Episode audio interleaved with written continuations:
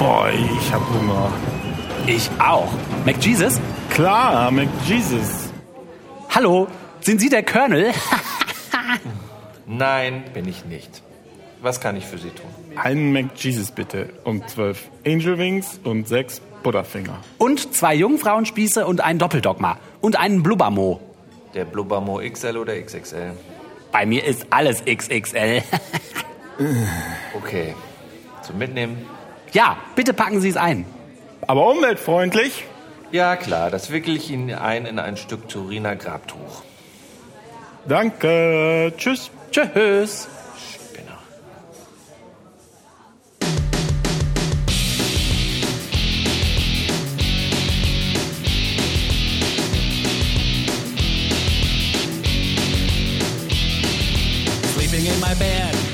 Hallo, liebe Hörerinnen und Hörer. Heute ist der 30. Februar 2019 und wir begrüßen euch zur 30. Folge Man glaubt es nicht, unserem Podcast zu Religion und anderer Esoterik über gesellschaftliche und politische Themen aus atheistischer und humanistischer Sicht. Kommentare könnt ihr wie immer auf man glaubt es nicht.wordpress.com hinterlassen. Und wir freuen uns, dass ihr heute wieder zuhört. Martina fällt heute noch mal aus. Ja, genau, viel zu tun, dies und das. Ist ja auch nicht leicht. Kleine Tochter, würde ich sagen. Und der Februar ist ja auch so kurz. Heute haben wir folgende Themen für euch vorbereitet. Soll ich das so vorlesen? Da sitzt die Pappnase schief. Da sitzt die Pappnase schief. Kirche segnet Karnevalswagen. Der heilige Teelöffel quirlt nicht mehr. Uriella ist tot. Neuer Trend? Christenrap. Staatsleistungen auch 2018 wieder ein Rekord. Kirchliches Arbeitsrecht? Nun auch ein deutsches Urteil. Der MGen Prophetenradar hat schon wieder angeschlagen. Die Papst-App Click to Pray. In Berlin soll ein House of One gebaut werden. Wie lang wird die Folge? Vier Stunden? Und Missbrauch, Missbrauch, Missbrauch. Ja, da fällt aber nichts Lustiges so ein. Nee, ist auch nicht lustig. Auch nicht lustig ist der Bodycount des Friedens, den der Oliver diesmal wieder vorbereitet hat. Seit unserer letzten Folge ist Folgendes passiert. Ein siebenjähriger Junge ist von seinem Vater und seinem Bruder totgeschlagen worden, weil er nicht genug Bibelverse auswendig sagen konnte. Das war in äh, Wisconsin am 2.2. Es gab elf Tote, also Wisconsin, USA am 2.2. Es gab elf Tote und 15 Verletzte in Mogadischu, Somalia am 4.2. In Burkina Faso gab es 160 Tote und ungezählte Verletzte am 5.2. 27 Tote und 13 Verletzte in der Provinz Sistan im Iran. 32 Tote und null Verletzte, dafür haben die Taliban gesorgt. In der Kandahar-Provinz Afghanistan am 16.02. Das heißt, seit der letzten Folge kommen wir auf mehr als 231 Tote und sehr, sehr, sehr, sehr viel mehr als 28 Verletzte durch religiös motivierte Gewalt. Danke für meine Arbeitsstelle. Da habe ich ja noch einen passenden Artikel in der Zeit gefunden, äh, die schrieb, die Zahl ziviler Opfer in Afghanistan hat im vergangenen Jahr, also 2018, nur einen Höchststand erreicht. Ähm, da gab es äh, Hauptgrund dafür sind die gezielten Angriffe auf die Zivilbevölkerung von den Taliban und dem Islamischen Staat. Ähm, die UN sagt, 2018 gab es 65 Selbstmordattentate in äh, Afghanistan, die meisten in Kabul und dabei seien die Taliban und der Islamische Staat für mehr als 2200 Tote verantwortlich. Krasse Zahlen. Es wird nicht besser. Nee, es wird nicht besser. Ähm, jetzt hat unser Bundespräsident hat auch, auch jetzt sich darüber gefreut, dass die Religionen zurückkehren, oder? Hat er das nicht letztens ausführlich in der Rede gemacht? Ja, und er hat sich auch im Schloss Bellevue getroffen zu einem Dialog der Religionen und hat ja auch viel Quatsch erzählt, ja. Und da war auch der Hamid, Hamid Abdel Samad, der hat gut Konter gegeben. Ja? Ja, und dann hat er die einzige Antwort vom Bundespräsidenten auf die Kritik, die der Hamid äh, gebracht hat, da hat der Bundespräsident gesagt, ja, Sie scheinen mir nicht zugehört zu haben. Das ist immer so die Ausrede. Wenn man Kritik nicht mit guten Argumenten begegnen kann, dann behauptet man, der, der Gegenüber hätte nicht zugehört. Ne? Oder ist dumm. Oder ist dumm. Oder vom Teufel. Ja, genau. Das konnte er wahrscheinlich so weit dann doch nicht gehen, aber Zum Inhaltlichen. Du hast deine deine Pappnase aufgesetzt und bist investigativ tätig geworden? Ja, genau. Und in manchen Teilen Deutschlands tobt ja der Karneval diese Tage. Äh, eine äh, Ortschaft, wo das jedes Jahr auch exzessiv gefeiert wird, ist ja Düsseldorf. Jeder kennt diese Hochburg des Karnevals. Und in Düsseldorf gibt's eine kleine Besonderheit im Karneval, nämlich da gibt's äh, den Jacques Tilly, das ist so ein Satiriker und Karikaturist, der jedes Jahr dafür verantwortlich ist, diese Figurenwagen sich auszudenken und auch mit dem Team zu bauen. Da sind dann so lustige Figuren drauf, die manchmal sehr politisch, manchmal auch einfach nur witzig, aber der äh, Jacques Tilly will das eigentlich sehr politisch halten und der wettert auch mit diesen Wagen auch oft gegen die Kirche und gegen Despoten dieser Welt und prangert Sachen an. Andere Despoten. Andere Despoten. Und der ist also ziemlich bekannt im Rheinland, weil er halt das schon seit Jahren macht und auch meistens ziemlich lustig. Die Wagen werden immer geheim gehalten, damit es eine Überraschung wird, wenn die dann auf diesem Rosenmontagszug das erste Mal zu sehen sind. Und wie gesagt, manchmal ist die Kritik sehr scharf, die da mit diesen Figuren zum Ausdruck kommt. Und jetzt gab es dieses Jahr eine Neuerung, die alle überrascht hat, auch den Jacques Tilly selber. Und zwar kamen in diese Wagenhalle, wo diese Wagen stehen, kam diese, dieses Komitee vom Kölner, vom, vom Düsseldorfer Karneval, das Komitee kam da an und wollte die schon mal angucken, die Wagen. Und dann waren zwei Priester dabei und dann haben die in einer Zeremonie diese Wagen angefangen zu segnen. Und der Jacques Tilly stand daneben völlig unglaublich. Ich dachte, hä, was ist denn hier los? Die hatten dem das nicht gesagt. Und der Jacques Tilly ist erklärter Atheist und ist auch... Was ist das denn für eine Idee? Ja, das ist eine Kommt total... und segnen die. Also, äh, was kann ich da jetzt, wenn ich jetzt zum Beispiel einen neuen, was weiß ich, einen neuen Küchentisch habe, kann ich den auch segnen lassen? Ja, bestimmt. Die, ich glaube, die sind sich für nicht so schade. Aber gerade wenn es Öffentlichkeitswirkung gibt, dann machen die es, glaube ich, noch lieber. Wenn du deinen Küchentisch segnen lassen willst, müsstest du vielleicht ein bisschen Geld ins Sackel abdrücken. Aber die kriegen das umsonst, diese Karnevalswagen. Und der Jacques Tilly hat gesagt, der Karneval ist weltanschaulich neutral. Er ist für alle da. Wenn einzelne Vereine das machen, okay. Aber bei meinen Wagen nicht. Dann muss ich halt gegensegnen.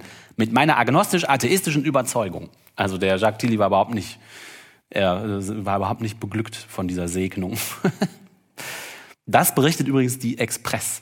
Was, ähm, also äh, abseits der Albernheit.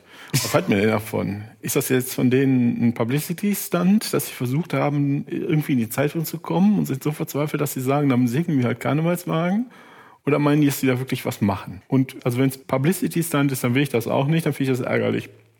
Aber wenn die jetzt meinen, die machen was, können die sich an, an meinem Wagen zu Tode segnen. Das ist mir ja egal.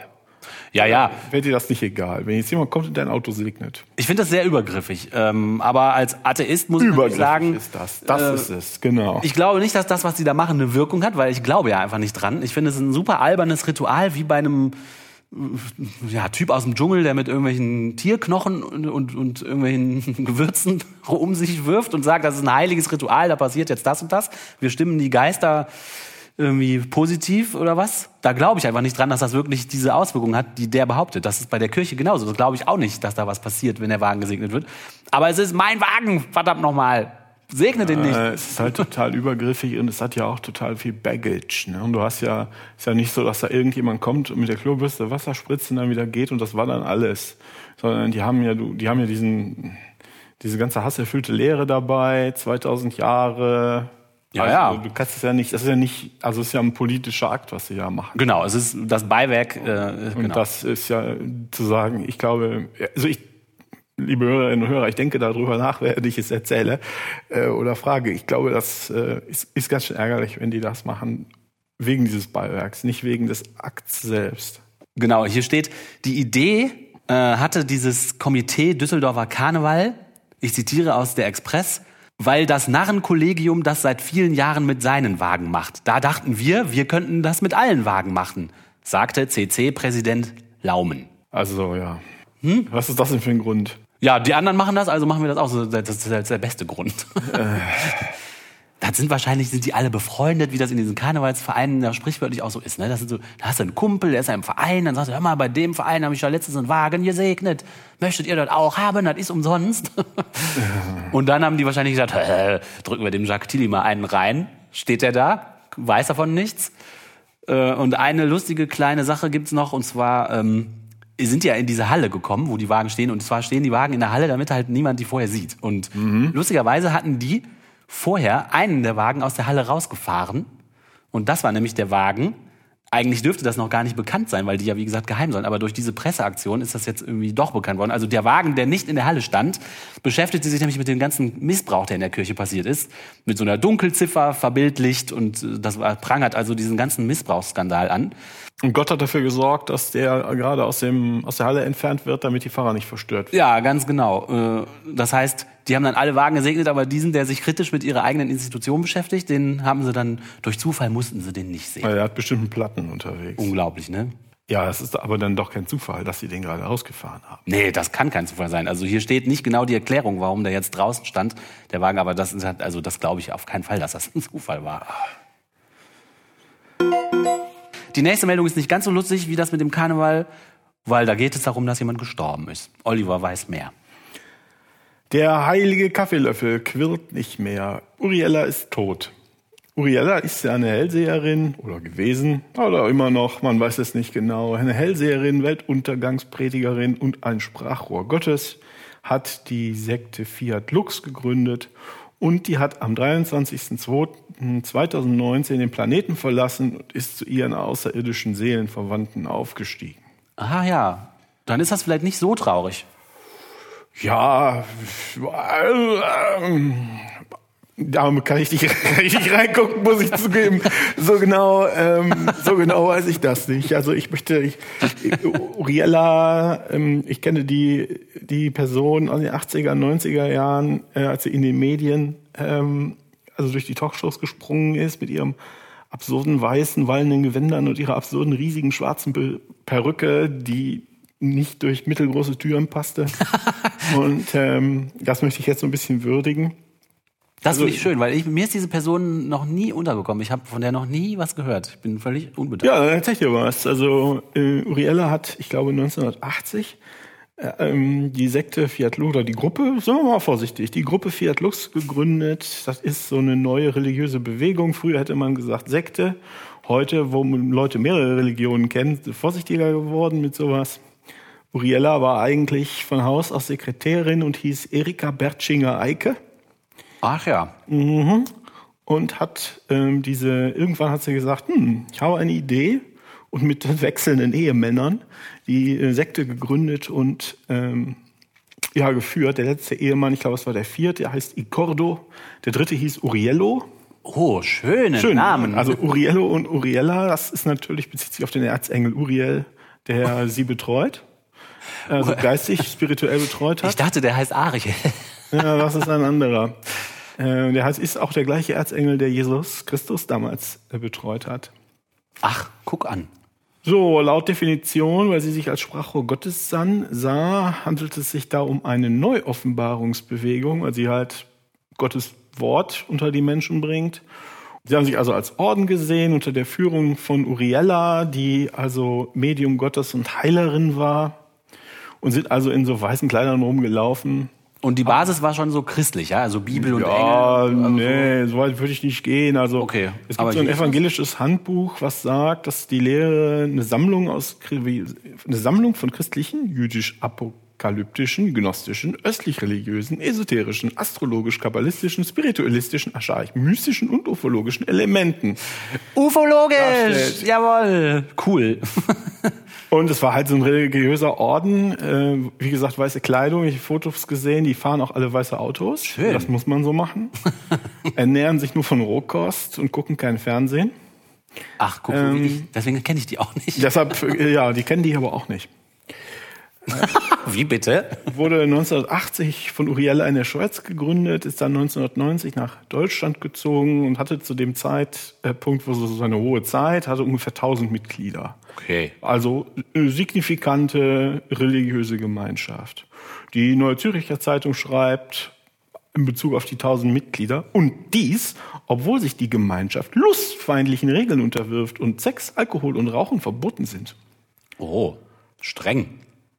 1992 hat Uriella dann nochmal, ist sie in sich gegangen und ähm, kam dann mit der göttlichen Nachricht, dass sie also den göttlichen Strahl auch auf Patienten richten kann und deshalb Krebs und AIDS heilen. Göttlichen Strahl, das hört sich vielleicht an unter dem Namen Uriella, Urinella und der göttliche Strahl. okay, Entschuldigung. Sie hat also auch immer über die Jahre immer wieder den Weltuntergang äh, vorhergesagt, ich glaube in den 80ern schon Ähm, und die Konstante war immer, dass die Fiat Lux-Mitglieder dann, wenn die Welt untergeht, von ihren außerirdischen Brüdern auf Raumschiffen gerettet würden. Ach, toll. Das letzte Mal im Jahr 2000 hatten sich Uriellas Anhänger mit ihrem Ra auf ihren Rat hin mit Vorräten eingedeckt. ich kenne Uriella, Uriella, also wie gesagt, aus den, was ob das aus den 90ern war, wo sie halt mit diesem weißen Umhang äh, durch absurde Sendungen getingelt ist und die mochten die dann, weil die unverfroren unglaublich, unglaublichen Unsinn erzählt haben. und ähm, ich habe irgendwo einen Artikel gefunden, den habe ich jetzt hier nicht. Da sagt der äh, Mensch, der sich damit beschäftigt hat, ja, 99 Prozent der Leute haben die für, Spinner, für eine Spinnerin gehalten, Ja. waren gut unterhalten. Und sie hat halt bewusst versucht, aus dem einen Prozent ihrer Anhänger zu gewinnen. Ne? Ah ja. Hm. Denn ein Prozent von sehr vielen sind immer noch sehr viele. Ja, ja, klar. Ja, ja, ja. Also ich kenne sie dann, ich erinnere mich an eine Szene aus einer Dokumentation über Fiat Lux, wo sie dann ähm, vor einer Badewanne hockt mit ihrem, mit ihrem weißen Umhang und ihrer schwarzen Perücke und einem Silberlöffel und einem Kaffeelöffel in der Badewanne quirlt. da ist also, dadurch hat sie Heilwasser hergestellt. Ach. Das ist das sogenannte Atrumwasser. ähm, also das ist noch die Szene, an die ich mich erinnere. Und nachher ist sie dann aber wegen, nämlich im Dezember 1998, wegen Steuerhinterziehung in 286 Fällen äh, zu 22 Monaten Gefängnis auf Bewährung verurteilt worden. Ach, hat, auf Bewährung, aha. ja, da weiß ich, ich damals noch, ähm, vor Gericht ist dann vorgerechnet worden, dass sie also dieses Heilwasser, also die war da offen, die hat sich, das hat die im Fernsehen gemacht. Die hat sich da vorgesetzt und gequirlt und Mhm. gesagt, so, das ist Heilwasser, wollt ihr das kaufen? so, okay, dann, wenn du das kaufen willst, dann kaufst du halt. Hast ja ne? gesehen, Das- was es ist. Genau, das ist dann ja auch, also das ist dann deine Dummheit, aber der, äh, der Staatsanwalt hatte irgendwie vor Gericht, wenn ich mich recht entsinne, äh, vorgerechnet, dass sie so viel Wasser verkauft hat, dass sie das im Leben nicht in ihrer Badewanne gequillt haben konnte. Aha, verstehe. Das ist also so ein bisschen wie die Homöopathen, die Homöopathieindustrie. Die glauben auch nicht dran, sondern ist doch egal, was wir da rein tun. Füll's ab und verkauf. Hauptsache, man kann es nicht mehr nachweisen. Deswegen braucht man auch am Anfang gar nichts reinzutun. Genau, genau, genau, genau, genau. Und ähm, das war hier wohl ähnlich. Und dann hat sie wohl auch noch Medikamente geschmuggelt oder schmuggeln lassen aus der Schweiz nach Deutschland, um da irgendwelchen Zöllen zu entgehen oder was auch immer. Dann sagt die Wikipedia noch, unter anderem wegen der strengen Ordensregeln verlor Fiat Lux Mitglieder, besonders als Uriella selbst erkrankte und ab 2005 kaum noch in Erscheinung trat. Kurz vor ihrem Tod hatte Fiat Lux nur noch wenige Mitglieder. ja, okay. Wenn der charismatische, lustige Anführer fehlt, dann hat man vielleicht doch wieder Bock auf Sex, ne? Ja, und wenn man auch nicht mehr an die billigen Drogen aus der Schweiz kommt. Ja, stimmt. Ja, genau. Eine kleine Tragödie. Nix ist Tragödie. Uriella! Ein Gruß in die Sterne. Also ich muss sagen, ne, weil, ja, ähm, man soll, soll man sich über Sekten lustig machen ich, oder äh, darf man sich über die lustig machen oder muss man die als ganz schreckliche Menschenfalle sehen? Also wenn ich das, wenn ich das hier über sie lese oder ihre, äh, ihren Orden oder ihre Gruppe lese, das ist auch nicht anders als ein Kloster. Weißt du, mit den, mit, für, die- für die Katholiken, ein katholisches Ja. Kloster. Da tragen die Leute halt weiß und nicht schwarz. Bei dem einen müssen die ihre welt- weltlichen Bedürfnisse aufgeben, beim anderen auch. Ja, ja, genau. Beim einen hast du eine verrückte alte Person, die da vorne steht und Unsinn, offensichtlichen Unsinn redet und alle glauben das. Beim anderen auch. Ja, beim anderen auch. Aber beim einen ist es ein alter Mann in Schwarz und hier ist es eine verrückte Frau in Weiß. Ja, und die einen werden vom Staat finanziert, die anderen Und nicht. die anderen nicht. Und die anderen finanzieren sich Also, durch Wasser. ja, das war, ist bestimmt nicht schön, wenn man da in die Fänge gerät, aber das ist, glaube ich, auch nicht viel anders, als wenn du dich äh, äh, gegen deine Familie äh, entscheidest und dafür einen christlichen Orden einzutreten. Ja, glaube ich auch, das ist irgendwie parallel zu sehen. Ey, und lustig machen darf man sich über alles, äh, also finde ich. Die, die, die Freiheit, Satire zu betreiben und Sachen der Lächerlichkeit Ja, du sagen, das verharmlost das.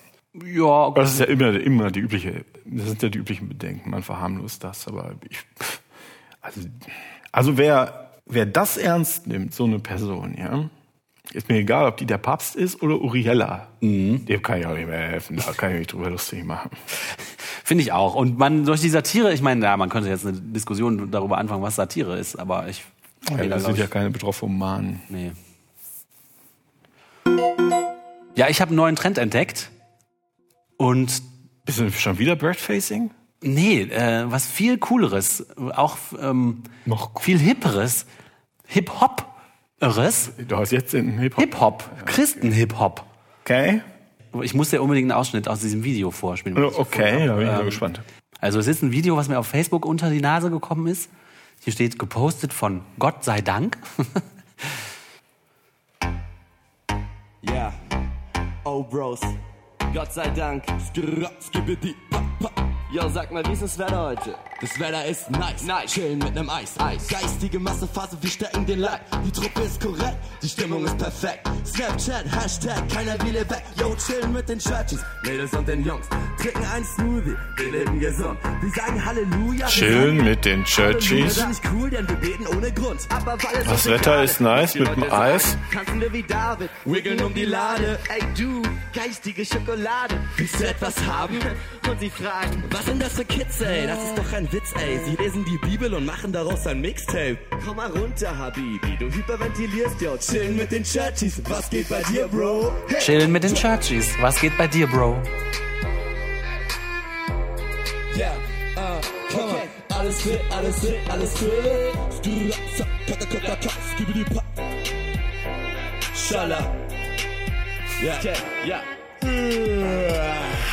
Endlich Sonntag, danke Gott. All day Church, ein Vollzeitjob. Wir gehen raus und spreaden Love. Worship mit dem Squad. Aha. Und sie gaffen, wenn wir spacken und toben. Schala. Wir sind die Kinder von dem Papi da oben. Sind am Chillen. Wir sind die Kinder von dem Papi da oben. Endlich Sonntag, Gott sei Dank. Chillen mit den Churchies.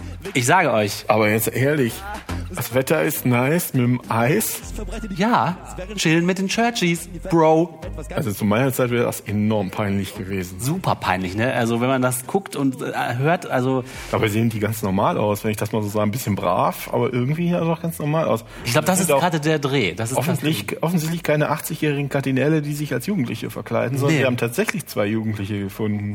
Ja, zwei Jugendliche, die da rumrappen und dann kommt gleich noch so eine Stelle, wo der eine so ein kleines Rap-Solo macht und der, also der kann echt super schnell rappen und im Rhythmus bleiben. Also das haben die irgendwie sich drauf geschafft. Aber also das ist, Und das sind die Churchies? das sind die, wie heißen die denn jetzt? Die, die Jungs. Nee, die Churchies sind, glaube ich, ihre, ihre Freundesklick. Squad. Der Squad. Das sind Maxi und Alex von den O-Bros. So heißen sie. Maxi und Alex. Ja, und die nennen ihre Freunde die Churchies, Maxi und Alex. Und die sind sich, äh, ja, für nichts zu Nicht. schade. Schade. Aber gut, ähm, verzweifelte alte Leute werden denen schon entsprechend Geld geben. Ich denke auch, die freuen sich, dass mal endlich ein Job. junges Gesicht das Anliegen nach vorne bringt. Wahrscheinlich haben die nicht sehr viele gleichaltrige Freunde. Aber ältere Herren und Damen bestimmt viele. Weil die sehen ja so ein bisschen modern aus, aber auch irgendwie auch sehr adrett. Ne? Die sind jetzt nicht zu wild angezogen irgendwie. Auch nicht zu altertümlich, aber auch nicht zu... Das ist irgendwie... Das kann ich nicht beurteilen. Ich auch nicht, aber so wirkt's auf mich. Na gut. Ich würde sagen, yay. Ich sag nee. Christenrap. Ja, das ist auch ein Trend, der aus den USA zu uns kommt. Ne? Christliche Musik, das gibt es da. Also ich, oh, naja. Ich glaube auch, da steckt Geld dahinter von anderen Leuten und irgendwie so. Dove. Ja, Massenhaft doofe. Ja, und wenn die, wenn die so eine PR-Abteilung haben im Vatikan, dann ist das bestimmt, solche Projekte fördern die bestimmt. Ja. Also die sagen das ja nicht explizit, aber ich kann mir vorstellen, dass das so ist.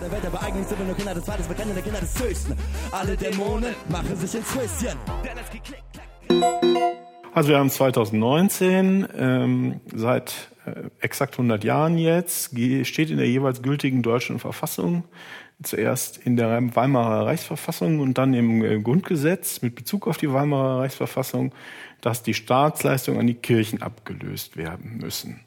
Das ist äh, seit 100 Jahren ein Verfassungsbefehl, das ist gülti- gültiges Recht, der von sämtlichen Akteuren im politischen Feld seit 100 Jahren komplett ignoriert wird.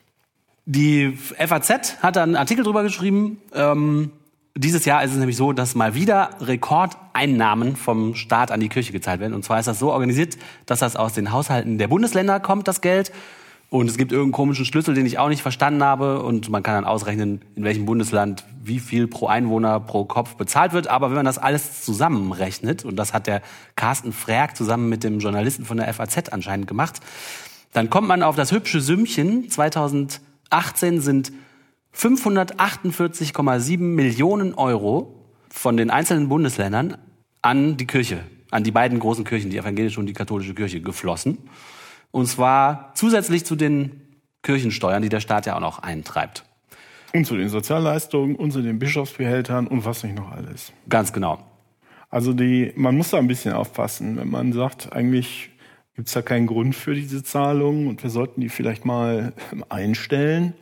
Da wird oft argumentiert, das handele sich da irgendwie um die Miete, für sowas wie, wie die Miete, die man für eine Wohnung zahlt der Staat habe kirchliches Eigentum irgendwann in grauer Vorzeit ähm, verstaatlicht und diese Staatsleistung, die halbe Milliarde im Jahr, sei jetzt so eine Art Miete, die für diese verstaatlichten Grundstücke oder was es sein soll, äh, zurückgezahlt werden soll.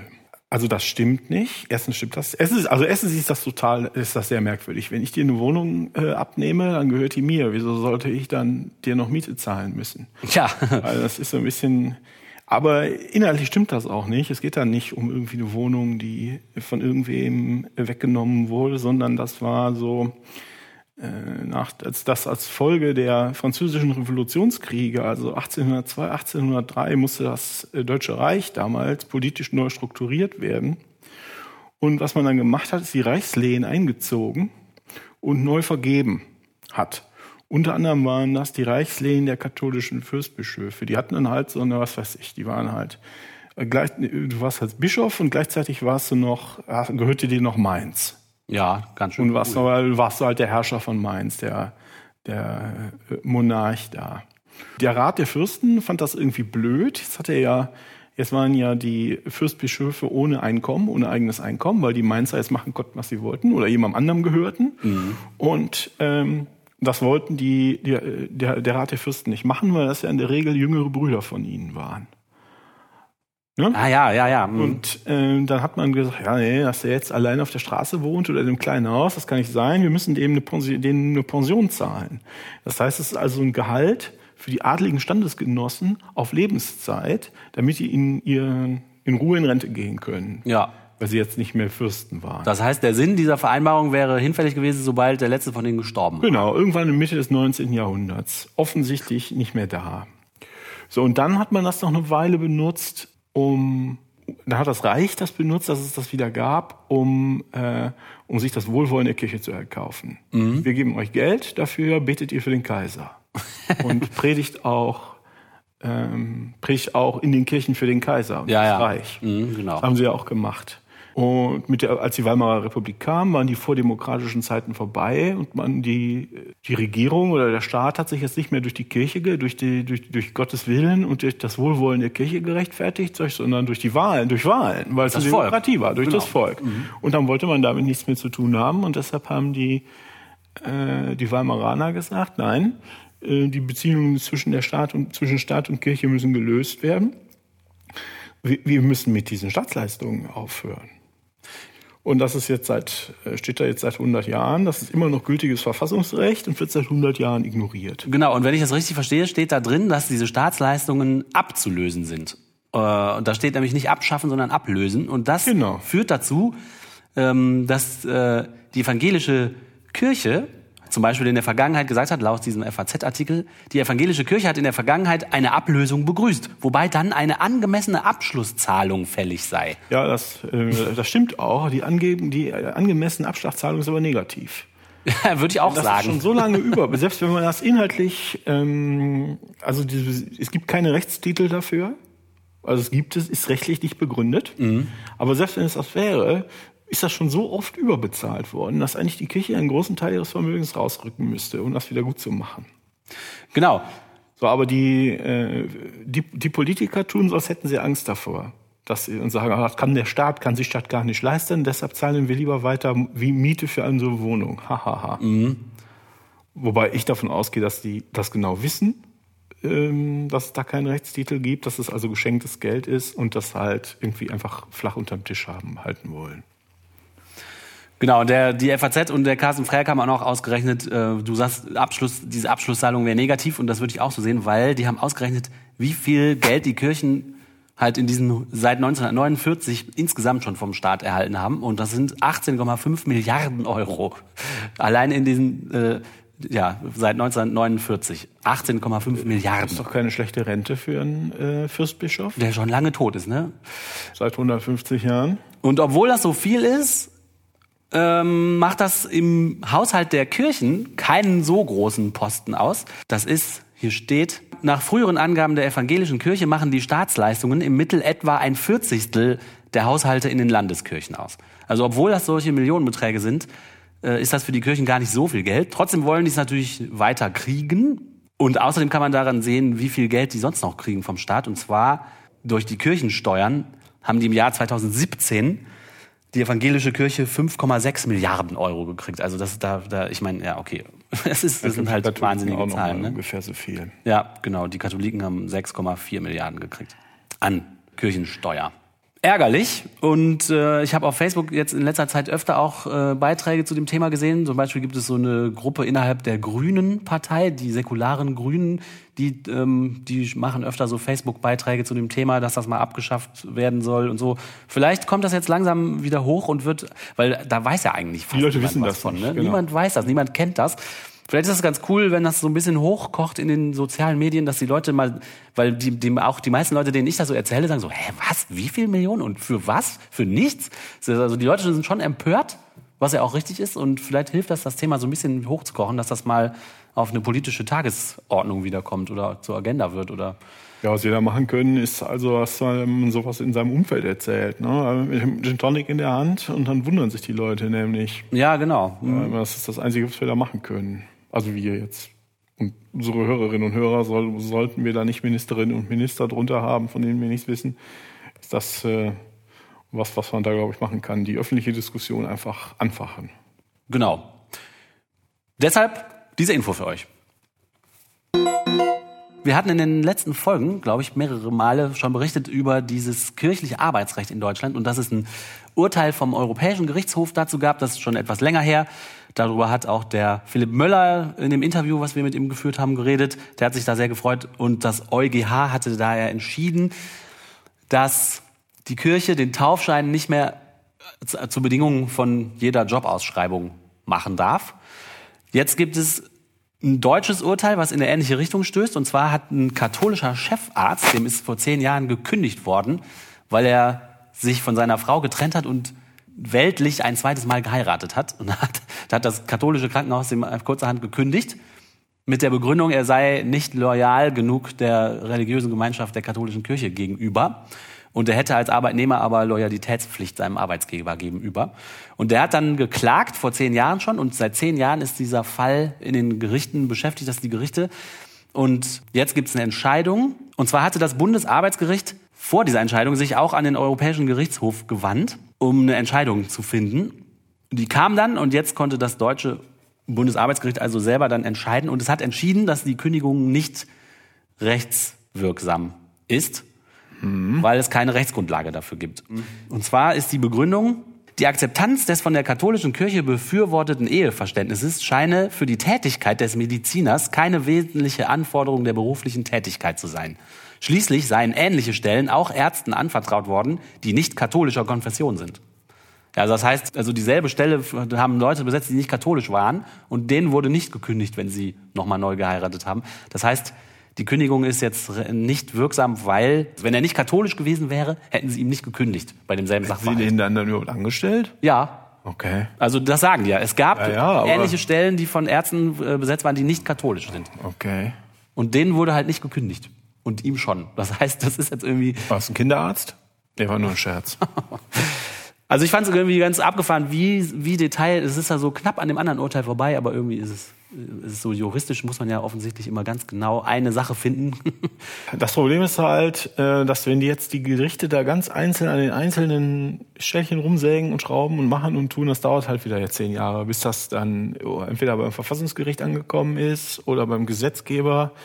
Der Gesetzgeber hier, solange da die C-Partei äh, und die SPD ist ja auch nicht besser, damit zugange sind, werden die das verzögern, solange es geht. Es wird also kann sein, dass noch eine Generation von ähm, von Arbeitnehmern da, damit leben muss im Gesundheitsbereich, dass da die sie für sie diese Gesinnungsschnüffelei gilt ne, und dieser Eingriff in die Grundrechte. Also das sind Eingriffe in die Grundrechte. Ja, auf jeden Fall. Ne? Auf jeden Fall. Und das wieder, das äh, verstößt ja auch gegen das allgemein geltende deutsche Recht, was für alle anderen Leute gilt. Ne? Also es ist schon, Ja, die haben halt ihr eigenes. ja, ja, genau, genau. Ganz normal. Die haben halt ihr eigenes. Ich habe jetzt auch mein eigenes Recht übrigens mir gebastelt. Absurd. Ja, war schon immer so. Aber das zeigt, dass diese Entscheidung langsam durchtrickelt und wenn noch ein paar solcher Präzedenzfälle kommen, äh, wird dann immer ja, für klarer. die Kirche ist das ein Rückzugsgefecht. Ja, genau. Die Frage ist, wie lange können sie da noch, äh, sich da noch dran halten?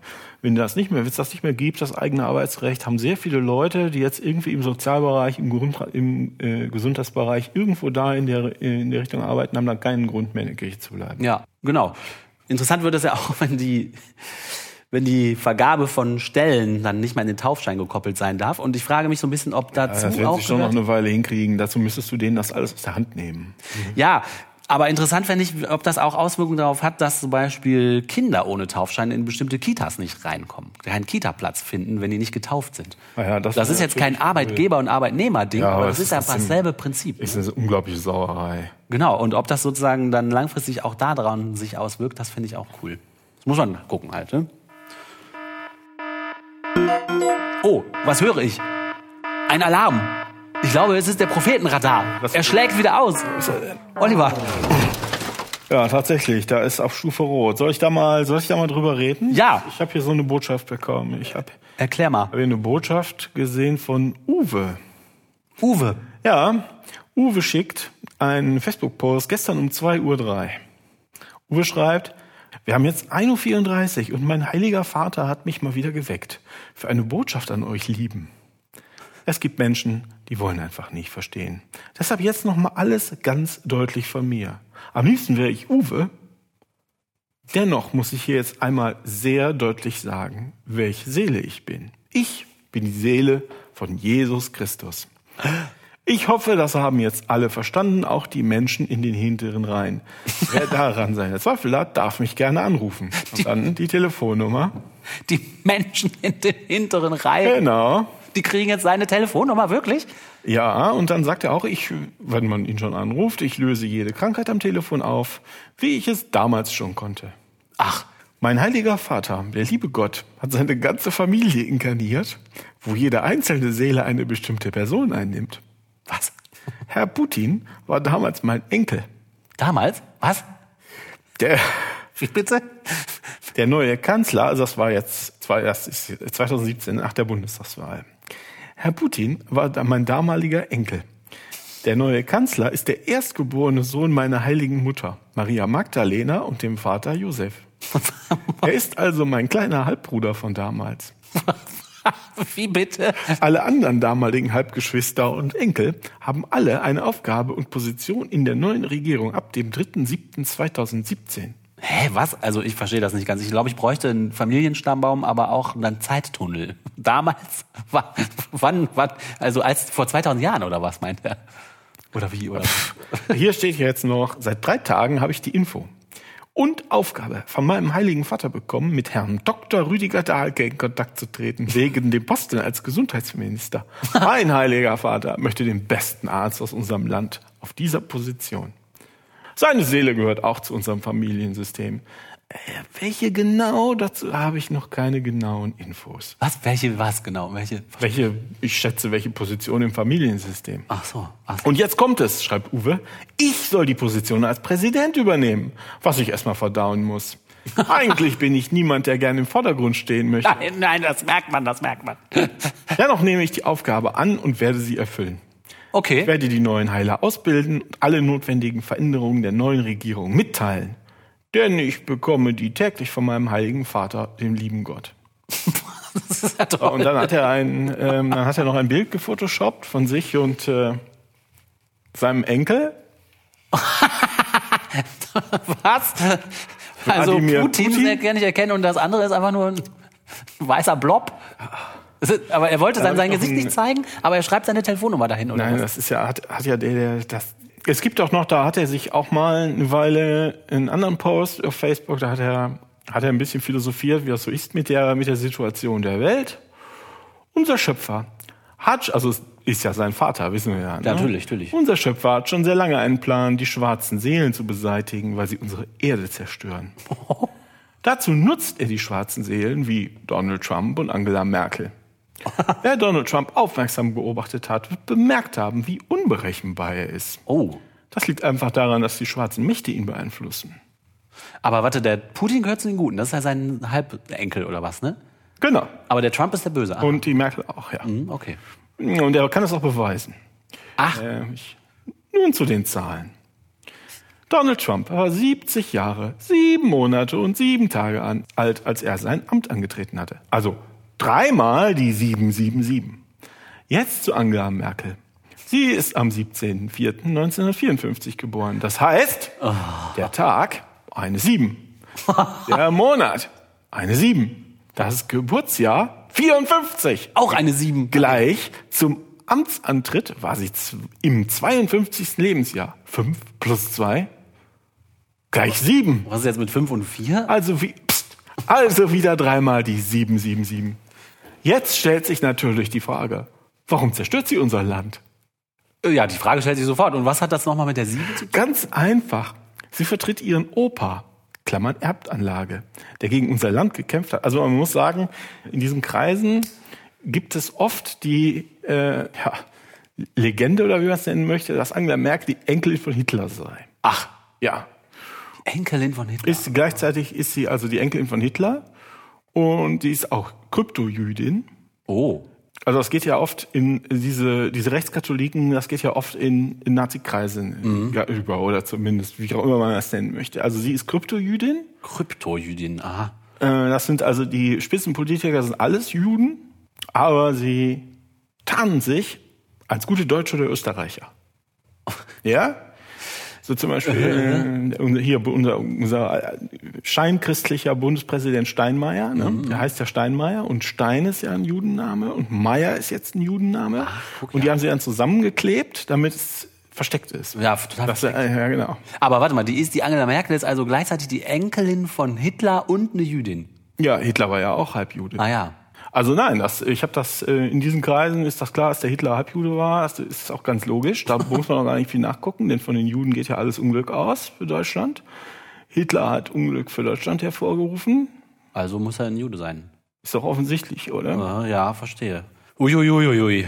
Ja, okay, ich glaube sofort alles. Also er er schreibt jetzt hier auch, äh, das ist so selbstverständlich, dass man das auch gar nicht erwähnen muss. Warum verstört, zerstört sie unser Land? Ganz einfach, sie vertritt ihren Opa in, an, für, in, an, äh, in Klammern Erbanlage, der gegen unser Land gekämpft hat. Dazu habe ich schon mehrfach was geschrieben. Gott hat sich ganz bewusst diese Seele herausgesucht, weil diese Seele Wurzeln zu den Juden, in Klammern ihre Mutter, hat. Oh, es wird ja immer verschwurbelter. Liebe Zeit. Und immer geht's um Seelen und um Siebenen. Aha.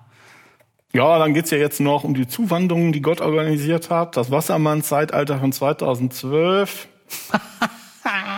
Ach du liebe Zeit. Ich glaube, Gott möchte die Satansbrut beseitigen. Ich weiß jetzt gar nicht genau, ob das die Zuwanderer sind oder ob die Zuwanderer die Waffe Gottes gegen die Satansbrut sind. Das hört sich beides sehr. Mehr Infos jedenfalls gibt es im nächsten Artikel. Sehr nett ist auch eine neue App. Die gibt's für Android und iOS. Und das ist die offizielle Papst-App Click to Pray. Ein Hörer hat uns in den Kommentaren. Aber, darauf oh, Moment. Moment. Two ist eine 2? Ja, Tu ist eine 2. Ah. Click 2 Pray. Click 2 Pray, äh, wie gesagt, für alle großen Handyplattformen verfügbar. Äh, und es ist nicht irgendwas, was irgendjemand erfunden hat, sondern die Kirche selber. Der Papst hat ein weltumspannendes Gebetsnetzwerk, das wusste ich auch nicht. Aber in der Beschreibung dieser App in den App Stores kann man das lesen. Das ist die offizielle App zum Gebetsnetzwerk des Papstes. Hat er nicht vor, der Papst sich auch vor ein, zwei Monaten sein Social Media Team gefeuert? Ach, War das nicht so? Möglicherweise hängt das zusammen. guck mal eine an. Ja, und äh, diese App kann man sich runterladen und hier steht Bete online, bete mit dem Papst, Bete jeden Tag. Also es geht ums Beten. Und äh, das Lustigste an der App, ich habe die nicht installiert, muss ich zugeben, aber äh, die Beschreibungen in den beiden App Stores, das ist schon, das ist schon lustig genug. Und zwar äh, hat der Papst offensichtlich nicht genug Geld, einen vernünftigen Übersetzer zu organisieren. Und deswegen lautet die Beschreibung zu der App, Click to Pray ist die Gebetsplattform, die dich für das tägliche Beten bewegt. All deine Gebete, die du anfügst, werden in unserem Rechnungsführer der Gebete der App erscheinen. Dein Gebet summiert, Ausrufezeichen. Anschließe dich an Click to Pray und verbinde dein Gebet an der Welt. Was soll denn das? Konnte noch nicht mal jemand. Ist das hat der App Store das übersetzt oder war der was Nee, ganz so nee, nee, der App Store übersetzt nichts. Das ist, das haben die so eingestellt. Okay. Man könnte Trete- doch denken, dass die für 11 Milliarden Euro Steuergelder mal einen Übersetzer kennen. Aber so ist es lustiger. Jetzt kommt's. Trete unsere Website ein. Und finde mehr Inhalt in www.clicktopray.org. Abonniere dich an unserem YouTube-Kanal. Aber nicht zu heftig. Aber ja, trete die Website ein. Und entsprechend genauso lustig sind auch die Kommentare oder die, es gibt ja in den App Stores immer so Bewertungen von Usern. Viele sind nicht ganz äh, einverstanden mit der Sprache. Also äh, leider bin ich der spanischen Sprache nicht mächtig, schreibt Südschwedin äh, im Apple App Store. Diese lässt sich nicht einstellen oder ich kann es wegen mangelnder Sprache nicht ändern. ja gut. Das heißt, sie findet den Knopf nicht, Ja, und ein weil anderer. sie die Sprache nicht kennt, in der der Knopf ist. Ja, wahrscheinlich Ah, sowas ja, meint die. Und aber ein anderer Ja, User, The Code Prayer, schreibt, Idee gut, Umsetzung nicht so. Toll, dass Deutsch unterstützt wird. Aber das scheint nicht konsequent durchgesetzt worden zu sein, okay? Die, die, beste, die beste Bewertung ist aber, früher ging das noch. Seit dem Update auf Click to Pay 2,0 funktioniert der Ablass Store nicht mehr. ist das nicht toll? Der Ablass Store, also haben die das wieder eingeführt. Das wusste ich gar nicht. Das, Das muss doch ein Scherz sein. ich glaube nicht. Ich glaube, also, äh, aber wie gesagt, ich habe mich nicht getraut, das auf meinen atheistischen Devices zu installieren. Nee, er brennt hier sofort ab. Ja, brennt wahrscheinlich alles ab. Oder irgendwelche Kryptojuden verhaften dich oder so.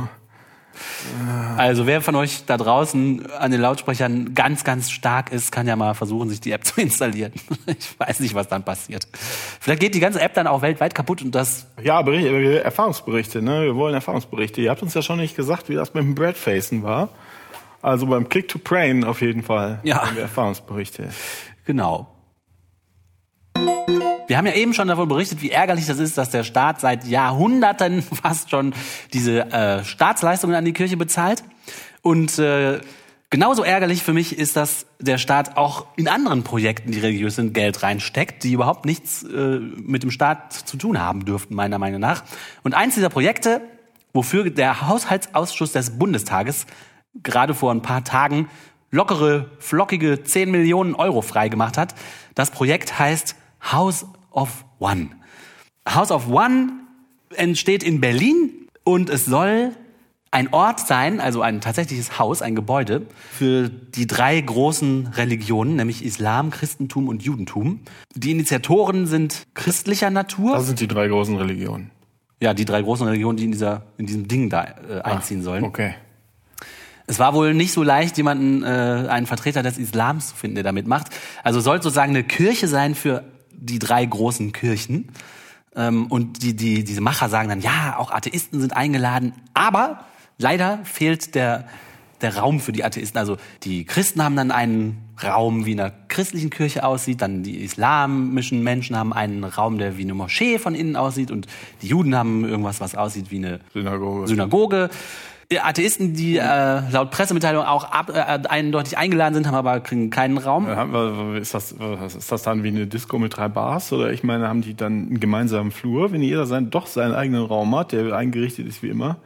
Teilen Ja. die sich dann den Hausmeister oder was ist das Geile daran? Ja, die, die, das soll halt ein Ort der Begegnung sein und die Religion, man will Ja, zeigen, dass die mehr Gemeinsamkeit als Unterschiede Aber wenn ich haben. meinen eigenen Raum hab, ja, dann teilen wir uns den Hausflur. Ja, ist ja ein, Ja, ja, ja, ein genau. Ort der Begegnung. Ne? Genau, Also und- die einen ziehen da ihre Schuhe aus, die anderen spritzen sich Wasser ins Gesicht. ja, ja. Also ich, für eine, kann man sich ja auch mal helfen gegenseitig. Ja, und ähm, Und irgendwie finden aber alle Leute das so nett, wenn Religionen miteinander scheinbar sich nicht bekriegen, zumindest mal. Es ist schaffen, also sich gegenseitig nicht die Häuser abzubrennen. Ja, so dass nicht nur der Bundestag 10 Millionen Euro bewilligt hat, sondern weitere 10 Millionen kommen vom Land Berlin. Äh, und dann gibt es noch internationale Mäzene, die nicht weiter aufgezählt werden, die noch weitere 12 Millionen Äh, Das ist, ja, beisteuern. das ist doch ein Schwachsinnsprojekt. Also was hat denn da hier irgendjemand davon?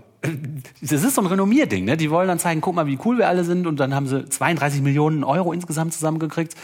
Aber schon mit Spielen. Haben sie sich Geld. ein Grundstück in Berlin ausgesucht, was irgendwo in der Mitte von nirgendwo ist. Also wirklich, das ist auf dem Petriplatz, der Urort Berlins, auf dem die erste Kirche Berlins stand und auf dem im nächsten Jahr das House of One entstehen wird. Weil im nächsten Jahr ist nämlich die Grundsteinlegung geplant. Und diese Grundsteinlegung, das ist schon fast so ein bisschen esoterisch. Das Datum ist nämlich ausgesucht. Das ist so wie dieser Jesus mit den Zahlen rumhantiert. Äh, ich lese vor. Die Grundsteinlegung, es ist der 14. April 2020. Genau 237 Jahre zuvor fand nämlich in Berlin die Uraufführung von Lessings Nathan der Weise statt. Siehst du? Dreimal die sieben. Da ist sie. Und ich denke mir so, was soll das? Was ist das? Genau, das ist irgendwie so eine magische Zahl, 237 oder was? Oder was soll das? Also es ist Das ist die Heilige 2, die Heilige 3, die Heilige 7. und der 14. April 2020, das muss alles sehr, sehr heilig sein. Also Aber wir verstehen das einfach nicht. Nee, wir verstehen das nicht und deswegen ärgere ich mich so, dass da wieder so öffentliche Gelder fre- freigemacht werden und alle freuen sich und das ist so nett und so. ho, ho. Ich finde das furchtbar. Ich, Aber Zahnersatz ist nicht Teil der Versicherung. Genau, so. Die drei, ich, ich zitiere mal aus äh, von der Internetseite von deutschlandfunk.de, wo ein Artikel über dieses House of One steht. Die drei Sakralräume hat nicht re jede Religion für sich geplant. Die anderen beiden waren jeweils am Prozess beteiligt. Die drei lassen sich ja miteinander. Ne? Die drei lassen sich nicht unter Zeitdruck setzen. Immer wieder werden die Architekturentwürfe überarbeitet. Das heißt, sie können sich nicht einigen, oder? So wurde der Kirchenraum noch einmal gedreht und genau wie Synagoge und Moschee nach Osten ausgerichtet, um auch orthodoxe Christen zum Gottesdienst einzuladen. Die Moschee erhält eine zusätzliche Treppe, damit Frauen auch unten bei den Männern beten können. Ob sich dann Mal, schau halt mal. Logik-Check. Warum brauchen die denn eine zusätzliche Treppe, damit Frauen bei den Männern beten können? normalerweise ist, sind die Frauen oben auf so einer Empore und die Männer unten auf dem Fußboden ist, da wir haben schon eine Treppe. Jetzt brauchen sie Nee, noch eine. da damit sie eben keine. Treppe. Die Frauen dürfen ja nicht bei den Männern sein, wenn es ganz klassisch ist. Und damit die jetzt dahin gehen können, bauen die jetzt extra zusätzlich da eine Treppe ein, damit die Frauen auch mal runtergehen. Ja, Das macht nur Sinn, wenn dann die Männer zu den Frauen gehen sollen. Und die Männer müssen Frauen haben ja wahrscheinlich eine Treppe, um da hochzukommen. Genau, aber die ist nicht in den Gebetsraum. Die Genau. ist außerhalb. Wie beim Theater. Dann gehst du So, außen die aber Treppe wenn sie jetzt aber nach unten gehen wollten, können sie einfach unten den Eingang nehmen. Ja, das geht natürlich nicht. Also, Entschuldigung. Also, Ja, ist in Oliver, ich bitte dich. Äh, ich, ich, Das ist heilig, ja. Und Ja, da, also, du kannst ein paar Sachen verändern, aber du kannst jetzt nicht dran wirklich rütteln. Also, ich bitte. ist, ich, Entschuldigung. Ja, danke, bitte. Schäme mich. aber wirklich. Na, noch mehr als sonst. Ja, das ist, ähm, ich finde das ganz interessant. dass meines Erachtens ähm, ist das ein Trend, der sich sehr langsam abzeichnet, seit ein paar Jahren schon. Das ist also, ich fürchte ja den Tag, wenn sich so Radikale aller Seiten merken, dass sie eigentlich viel mehr gemeinsam haben, als dass sie trennt. Ja, dass sie sich nicht mehr gegenseitig verdreschen, sondern denken, ja, vielleicht sollten wir lieber gemeinsam gegen die liberale Gesellschaft vorgehen seit ein paar Jahren zeichnet sich ab, dass da eine neue Front aufgemacht wird, dass die, also dass zwischen Katholiken und Protestanten passt in den meisten Fällen sowieso jetzt schon kein Blatt mehr, wenn die gemeinsam argumentieren müssen, um an irgendwas zu kommen.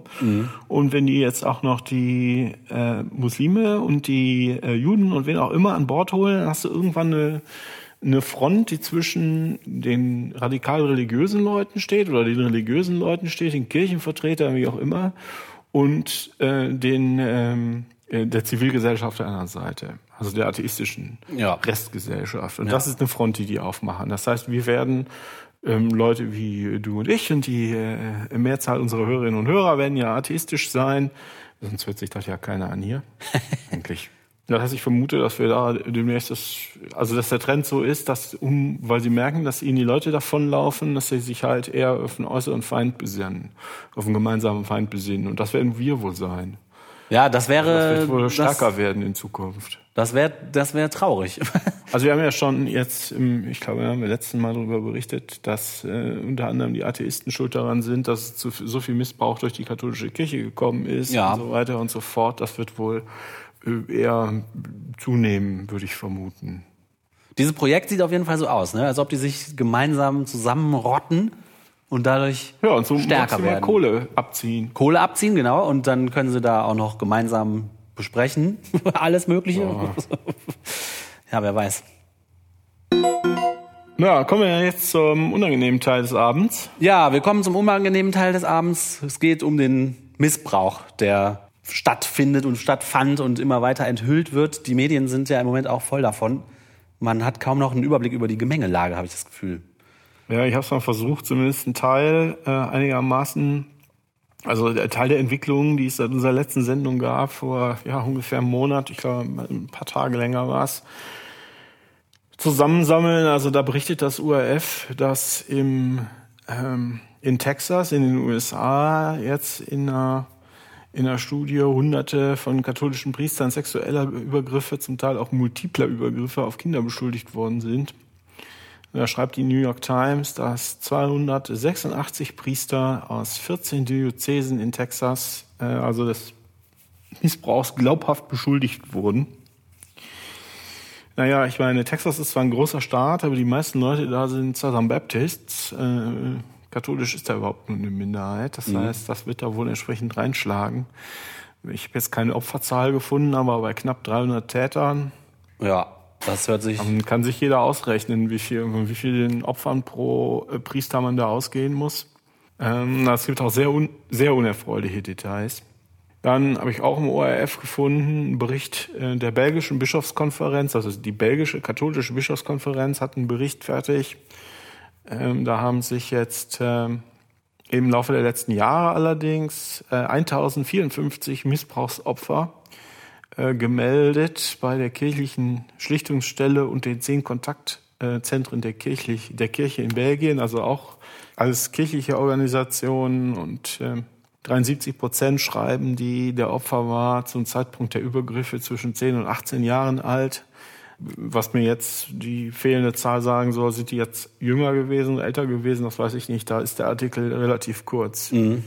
Die meisten Übergriffe fanden in der Schule, also ich schätze katholischen Schulen statt oder in der Pfarrgemeinde. So, das Interessante ist, der Bericht wurde erstellt von der Interdiözesanen Schutzkommission für Kinder und Jugendliche unter der Leitung des emeritierten Professors für Psychologie der Katholischen Universität Leuven. Also das sind jetzt ja Organisationen, die man jetzt nicht unbedingt der Kirchenfeindschaft verdächtigen kann Ja, sondern das ist wieder was, was die Kirche selbst im Auftrag und mit Mitteln der Kirche erstellt wurde.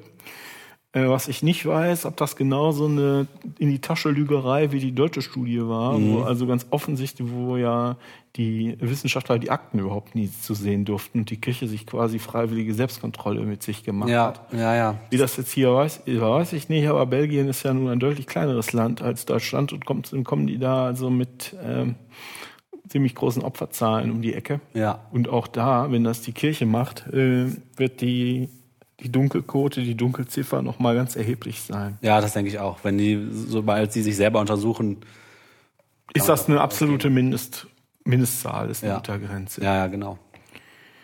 Dann,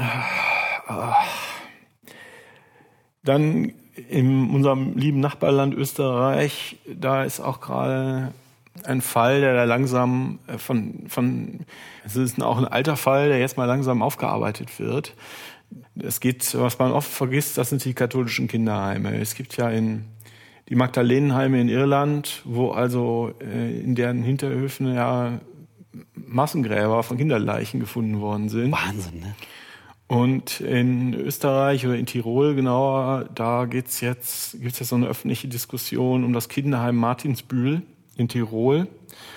Da haben die Benediktinerinnen seit ich 1947 ein katholisches Mädchenheim betrieben mit einer angeschlossenen Sonderschule für geistig und körperlich behinderte Mädchen. Und ich habe mir da Bilder angeguckt, also nur von dem Haus, von den Häusern. Das ist also äh, abseits vom Ort, das ist so ein uraltes Gemäuer, was irgendwo steht und irgendwie im Hintergrund ist Schnee. Ja, ja, natürlich. Äh, ist halt Österreich. Ne? Das ist was, was ich wahrscheinlich im Winterfotos, aber es sah nicht sehr hübsch aus.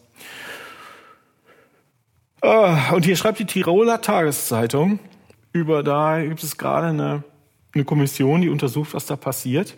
Und da schreibt die Tiroler Tageszeitung, mit der vom Land Tirol eingesetzten Dreierkommission unter der Leitung der renommierten Expertin auf dem Gebiet von Missbrauch und Gewaltschutz, Margret Aul, könnte das nach wie vor latente Tabu gebrochen werden. Die weibliche Täterschaft von Ordensschwestern. Und dann Zitat. Die Mädchen von Martinsbühl wurden von den Schwestern grausam penetriert. Mit dem Vorwurf, du bist Bettnässerin, wurden die wehrlosen Kinder geschnappt. Die Übergriffe erfolgten meist bei den Hygienehandlungen, beim Waschen und Duschen. Die Opfer waren hilflos. Wer sich Erwachsenen anvertraut hat, dem wurde nicht geglaubt. Dass Nonnen zu dieser Gewalt fähig seien, habe man ihnen nicht zugetraut. Es wurde mit Mutterliebe abgetan und nicht als Missbrauch gesehen. Das ist ja wahnsinnig.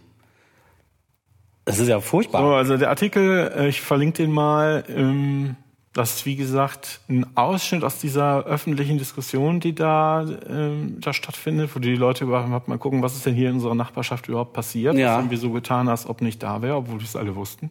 Warum haben wir den Kindern nicht geglaubt und so weiter und so fort. Mhm. Dann sagt hier noch einer, der ist auch, ich glaube, Mitglied dieser Kommission. Dem geht es also darum, dass jetzt erstmal das überhaupt erstmal in diesem, diesem Martinsbühl-Sache langsam aufgeklärt ist.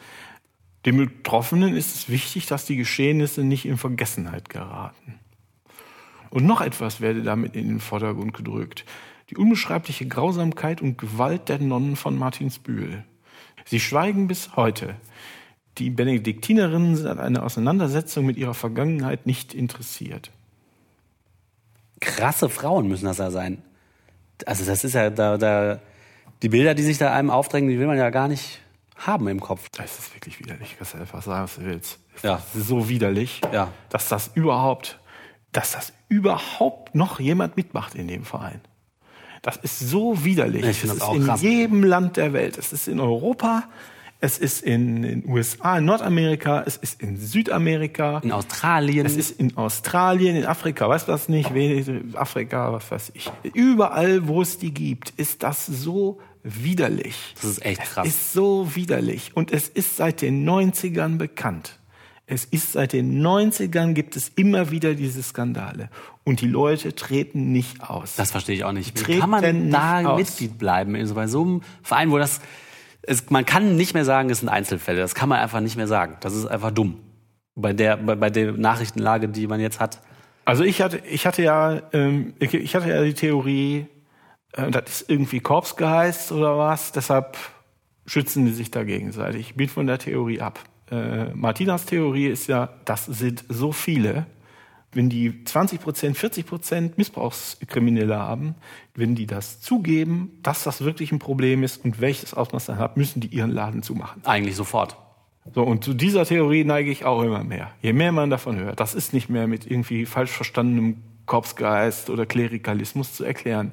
Der einzige, dass hier niemand was tut, das einzige, was das erklärt, ist, dass es so viele sind. Ja. Dass sie so Angst um ihre Organisation haben. Um ihre ganze Existenz, ja, ja, genau. Dass sie lügen und betrügen, täuschen. Die, also Kinder sind es ja in der Regel nicht mehr, aber dass sie die als Lügner bezeichnen, was auch alles, das ist unglaublich. Ja, das ist wirklich unglaublich. So, und wo es da noch eine interessante Baustelle gibt, ist, dass wir noch nicht genau wissen, wie das mit der evangelischen Kirche ist. In Deutschland äh, gibt es erste Schätzungen, dass die Missbrauchs, äh, Missbrauchsfälle in der evangelischen Kirche deutlich weniger sind als, als in der katholischen, dass es aber auch in der Größenordnung von der Hälfte. Okay, das ist immer noch gibt. viel. Ne? Und da hat sich noch niemand drum gekümmert. Die haben vor ein paar Jahren für die Nordkirche einen ersten Missbrauchsbericht rausgebracht und dann ganz schnell alle woanders hingeguckt. und solange es nicht erwiesen ist, dass es das gibt, ja. gibt es das ja nicht. Ja, ja. Hm. Da muss man, also müssen wir auch noch einen Blick drauf haben. Es kann sein, dass sich da auch, auch noch was rührt. Also größere Probleme haben eindeutig die Katholiken, aber auch bei den Protestanten in Deutschland muss man sehen, was da passiert. Das ist, muss man wach bleiben. Mhm. Dann schreibt das äh, Domradio über Australien nochmal über die Anglikaner. Die sind nach der katholischen Stärk äh, Kirche am stärksten von Missbrauchsfällen betroffen. Ähm, da gibt es nämlich angeblich zwischen 1980 und 2015 1085 Leute, also Kinder, die Opfer äh, sexualisierter Gewalt geworden sind in insgesamt 1115 dokumentierten Fällen. Ja, das sind auch wahnsinnige Zahlen. Die Anglikaner hatten dabei 285 Täter waren Laien, also ich nehme an, die haben da so gearbeitet, waren aber keine, keine Priester. Krass. Und 247 waren Priester. Und auch hier der Satz, allerdings liege die Dunkelziffer sehr viel höher. Ja, mh. Hm. heftig. Und der Grund darüber jetzt nochmal äh, berichten, zu berichten ist, dass zwei Jahre später haben sie sich dann überlegt, dass sie ihren Bischof Appleby da des, Land des Amtes entheben wollen. Ah ja, mh. okay. So, also anderswo ist auch schön. Aber jetzt muss man ja sagen, ne, da hat jetzt der Papst ja gesagt, scheiße, das geht so nicht, wir machen was, wir machen eine Missbrauchskonferenz. Eine Kinderschutzkonferenz heißt das bitte. Ach so, ja, na gut. ja, und dann ist er da hingeflogen und auf dem Weg dahin, das ist ja immer so, der sagt ja immer, wenn er im Flugzeug sitzt, die besten Sachen. Und da auf dem Weg zu dieser Konferenz hat er gesagt, wir müssen über die Probleme reden, die wir haben, aber wer die Kirche zu viel kritisiert, liege im Pakt mit dem Teufel. Also da, da, da kann man, ich kann mich da so drüber aufregen, bevor man überhaupt anfängt darüber zu reden, schon mal den Leuten sagt, aber jetzt nicht so viel kritisieren, ne? Also das, ja, das so ist ja lästig. Fassbar. Ja, der wird wohl nicht gewohnt sein, dass er ja viel Kritik kriegt. Naja, offenbar nicht. Die Medien kritisieren ihn ja auch so gut wie nie. Ich habe einen äh, Artikel bei katholisch.de dazu gelesen und ich weiß nicht, ob ich wachen, lachen oder weinen soll, wachen oder leiden soll. Ich lese mal vor, also gekürzt.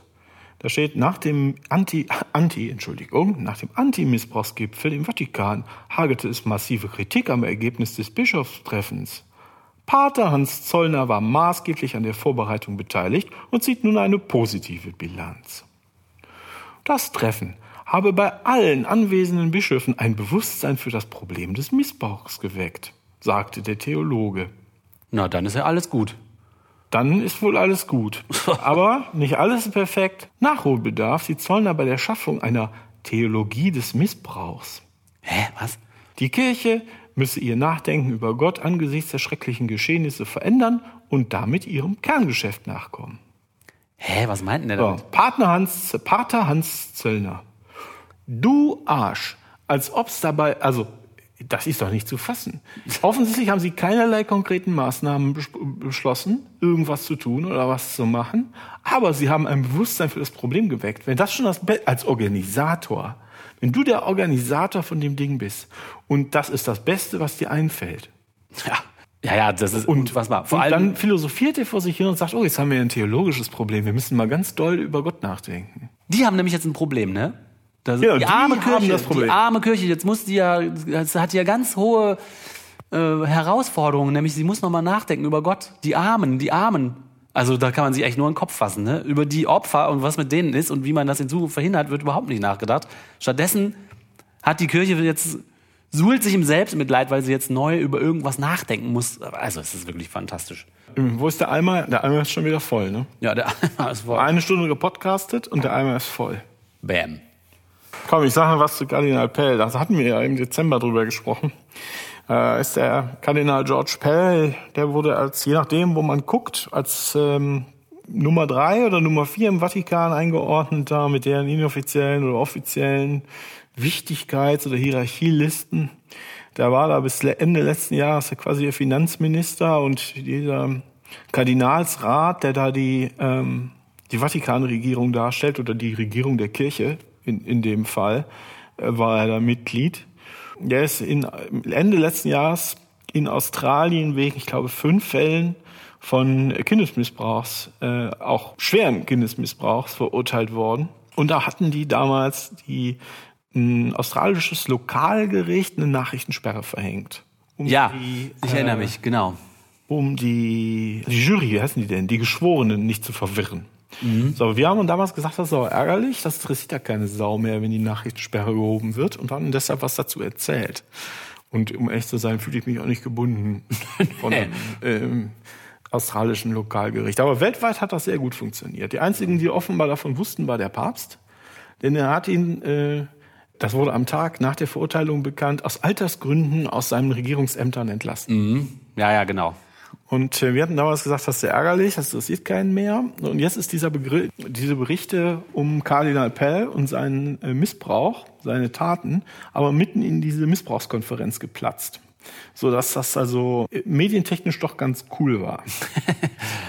So, da gibt es einen ausführlichen Artikel aus dem Guardian, den verlinke ich. Es ist wieder so widerlich. Also da hat sich da halt an irgendwelchen Kindern vergangen. Der Pell. Äh, genau. Hat dann, ähm, also ich, es wird, ich, ich kann es schlecht übersetzen, aber man hat aus den Zitaten den Eindruck, dass dem Richter zwischendurch immer wieder der Kragen platzt. Ne? Das ist ein guter Artikel, Leute, wenn ihr Interesse habt, englischsprachige Artikel zu lesen, macht das mal. Und dann, ich weiß überhaupt nicht, wie ich das formulieren soll, aber der Anwalt des Kardinals sagte dann oder machte vor Gericht den Punkt geltend, dass der Kardinal also, dass es bei dem, bei dem Kindesmissbrauch ja um, ein, um einen einfachen Fall von sexueller Penetration gewesen wäre und dass das Kind ja gar nicht aktiv beteiligt gewesen sei.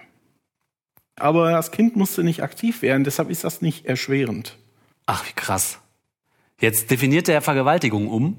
Das ist ja widerlich. Das heißt, weil die Kinder, ach, das ist ja ekelhaft. Wie kann man denn auf, wie kann man denn drauf kommen, sowas also sich was zurechtbiegen ist ja noch freundlich formuliert. Das ist ja schon, das ist also. Was für eine perverse Logik läuft denn da in dem Gehirn ab?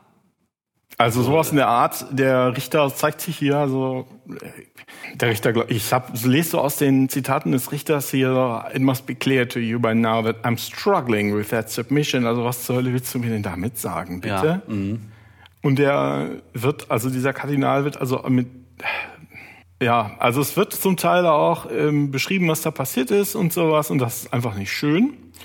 Äh, was ich aber was ich aber ganz interessant finde, ist also, dass er der unglaublich arrogant daran gegangen ist und jetzt ist die Verteidigungen auch absurd sind. Es gab am nächsten Tag hat er sich dann der der Anwalt, der Anwalt heißt erstaunlicherweise Richter, was ist ein bisschen verwirrend. Der, also der Anwalt sagt, im Bestreben, eine milde Strafe zu erlangen, habe ich eine vollkommen unangemessene Wortwahl benutzt, für die ich mich bei allen zutiefst entschuldige, die diese in einer Weise interpretiert haben, wie sie nie gemeint war.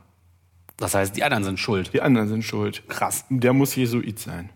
Das ist echt krass. Aber das ist ja der rote Faden, der sich tut. Das sind die, die anderen sind das Problem, ne? Nicht ich habe was falsch gemacht, sondern Ihr habt mich in eine missliche Lage gebracht. Ich bin der Täter, aber was ich sage ist, ihr habt mich in eine missliche Lage. Die katholische Kirche sagt das ja auch. Die doofen Opfer haben uns in die missliche Lage gebracht, dass wir jetzt über irgendwas nachdenken müssen. Der sagt, ja, ich entschuldige mich bei euch, aber ihr habt mich jetzt in die missliche Lage gebracht. Ihr habt das mit Absicht falsch verstanden und so ein Scheiß. Ne? Das ist echt unfassbar. Über einen anderen von den Fällen, um die es dagegen sagt er hier, das ist auch katholisch.de, wie das Zitat von eben. Vor Gericht hatte der Anwalt zudem betont, sein Mandant verdiene nur eine leichte Strafe, also für diesen Fall, wenn man davon ausgehe, dass die sexuellen Übergriffe weniger als sechs Minuten gedauert hätten, was nicht zu einer Ejakulation gekommen sei. Oh. Interessanterweise ist das, es gab ja so diese zwei Tage ähm, zwischen dem Urteil und dass der Anwalt gesagt hat, ich habe den ja bloß gefickt.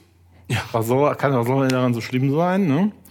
Er hat es also auf den sozialen Medien und auch in den, das ist auch in die, ich sag mal, Mainstream-Medien äh, ge, geschwappt, dass es also so eine Art Kampagne auch von katholischer Seite gegeben hat, den als Sündenbock darzustellen. Den Pell. Das der genau, das ist Christenverfolgung. Also das habe ich. Ähm, äh, doch, doch, das ist, äh, die sehen das als Christenverfolgung. Da hatte ich auch hochinteressante Twitter-Diskussionen mit, äh, mit einzelnen Leuten. Warte, da muss ich mal eben gucken. Da hatte jemand ein Bild gepostet, einem Person, die ich bei Twitter folge. Da sagt ein anderer Katholik, nee, ein anderer Kardinal, weiß ich nicht, Kardinal George, den kenne ich nicht, der sagt, ich werde in meinem Bett sterben. Mein Nachfolger wird im Gefängnis sterben und dessen Nachfolger wird als Märtyrer auf einem öffentlichen Platz sterben. Was? Also Christenverfolgung, ja? Es wird immer schlimmer, wie wir verfolgt werden. Krass, weil man sich für seine krassen Taten mal vor dem weltlichen Gericht verantworten muss, ist das dann Christenverfolgung? Ja, okay. Wahnsinn. Also, das ist, habe ich beobachtet. Es gibt, eine, es gab, oder es gab den Versuch, jetzt ist das, jetzt ist das sinnlos, weil der Anwalt es zugegeben hat. Es gab den Versuch zu sagen, das ist üble Christenverfolgung, was dem armen Mann zustößt. Mhm. Der hat gar nichts getan und wenn, dann ist es auch nicht schlimm. So, und interessanterweise versuchen die halt von diesem Kardinal Pell, der wie gesagt Vatikan-Finanzminister war und also, also was sie versuchen ist jetzt in katholischen Kreisen von diesem Kardinal Pell auf einen anderen Fall äh, überzu, äh, überzuleiten. Das ist Theodore Edgar McCarrick. Das ist der ähm, ehemalige Erzbischof von Washington. Die Katholiken versuchen den Pell aus, dem, aus der Schusslinie zu nehmen und den als, als armes Opfer einer christenverfolgenden Justiz und christenverfolgenden Medien darzustellen mhm. und diesen McCarrick als eigentlichen zentralen Schuldigen von der ganzen Sache. So, und Herr McCarrick, ich habe mir das mal angeguckt, das ist ein Arsch. Mhm. Der ist erstens ein Arsch, weil er ein Kardinal ist und zweitens ist er auch ein Arsch, weil er, äh, wie alle Kardinäle zu vermuten, wenn man einen anguckt, äh, auch jahrzehntelang Kindesmissbrauch gedeckt hat in seiner Gemeinde. Aber was er noch ist, ist, er ist offensichtlich schwul. Der hat sich also mit, äh, mit offensichtlich mit, äh, mit jungen Priestern vergnügt und mit Seminaristen. Das sind aber Erwachsene. Erwachsene. So, und was sie jetzt machen, ist, ähm, die versuchen, diesen Fall als eigentlichen Skandal darzustellen. Mhm. Und die hier, die Kinderficker, äh, aus der Schusslinie zu nehmen. Das heißt, das ist die, das geht, äh, geht darum zu sagen, so, ah, Missbrauch ist Missbrauch. Missbrauch von Abhängigen, auch Erwachsenen, ist genauso schlimm wie Missbrauch von Kindern. Mhm. Dann versuchst du den Kindesmissbrauch aus dem Feld zu drängen und dann, Wunder, die Schwulen sind schuld. Und das ist also, ich, ich nehme das wahr, so über die sozialen Medien, dass das ein Versuch ist, von ähm, erzkatholischen Kreisen, nicht nur von Laien, sondern auch aus der Kurie raus, diesen McCarrick, der offensichtlich ein Vertrauter des, auch ein Vertrauter des Papstes war, den irgendwie als Hebel zu benutzen, um den aus ihrer Sicht viel zu liberalen Papst entweder zum Rücktritt zu drängen oder den dazu zu bringen, auf konservative Schiene einzuschwenken. Ah, verstehe, verstehe. So, und der Ivan ist ein Arsch. Aber ganz ehrlich, wenn da irgendwelche Priester meinen, die müssten Viagra-Partys mit ihrem Kardinal feiern, ja. dann finde ich das ziemlich ärmlich. Aber das interessiert mich ein Scheißdreck. Ja, das genau. ist, aus deren Sicht ist das ein Problem. Ja, Nicht ja. aus meinem. Richtig. Nicht aus meiner Sicht. Dass die wissen, was sie tun. Der Mann ist ein Arsch. Aus vielen Gründen, aus anderen auch. Vielleicht waren da auch Minderjährige bei, ich weiß es nicht. Aber im Wesentlichen geht es darum, die versuchen das als, gleich, als, als das Gleiche darzustellen und ihn dann jetzt in den Vordergrund äh, zu schieben. Und um, da haben wir ja beim letzten Mal schon gesprochen, die homosexuelle Verschwörung, die Seilschaften und so weiter zu Genau, und wieder steht die Kirche als, als das Opfer da. Ne? Die genau, die Kirche, ist das Opfer von den äh, bösen Schwulen. Wird unterwandert von der Schwulenliga, die halt äh, Unzucht treibt und die das Ansehen der Kirche kaputt macht und jetzt die arme Kirche. Ne? Es ist echt krass, wie sehr die Kirche sich selber als das Opfer darstellt.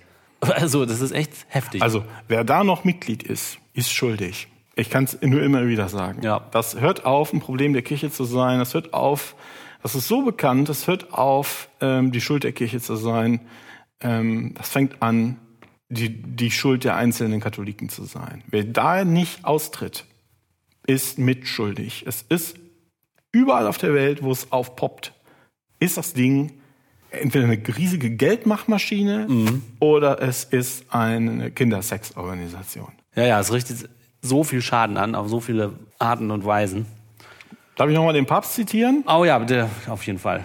Schreibt die Tagesschau nochmal zu der Konferenz, also hier die Kinderschutzkonferenz. Franziskus widmete sich in seiner Rede auch ausführlich dem sexuellen Missbrauch generell in der Gesellschaft, der allein in Europa millionenfach geschehe und unterstrich, laut diverser Untersuchungen würde dieser Missbrauch überwiegend in der Familie, in den heimischen vier Wänden stattfinden. Nach dem Motto, ja, ihr seid aber auch doof. Oder was? Oder ist es mehr so, ja, okay, wenn, wenn das eh alle machen, dürfen wir das auch machen? Oder was will der denn damit sagen? Was er nicht damit sagen will, ist, Scheiße, tut mir leid, ich versuche es zu reparieren. Das ist richtig, das sagt er nicht. Er versucht ja auch nicht, das zu reparieren. Dann würde er ja lügen, wenn er das sagen würde. ja, es ist wirklich krass. Es ist wirklich krass. Ich würde sagen, auch das ist ein Thema, was uns äh, bei aller Unangenehmheit, Unangenehme weiterhin beschäftigen wird. Ich glaube auch, so schnell ist es nicht aus der Welt. Vor allem, weil die auch gar nichts richtig dagegen tun und keine Maßnahmen mhm. ergreifen. Da wird es auf jeden Fall weitergehen. Und es gilt auch hier, ne?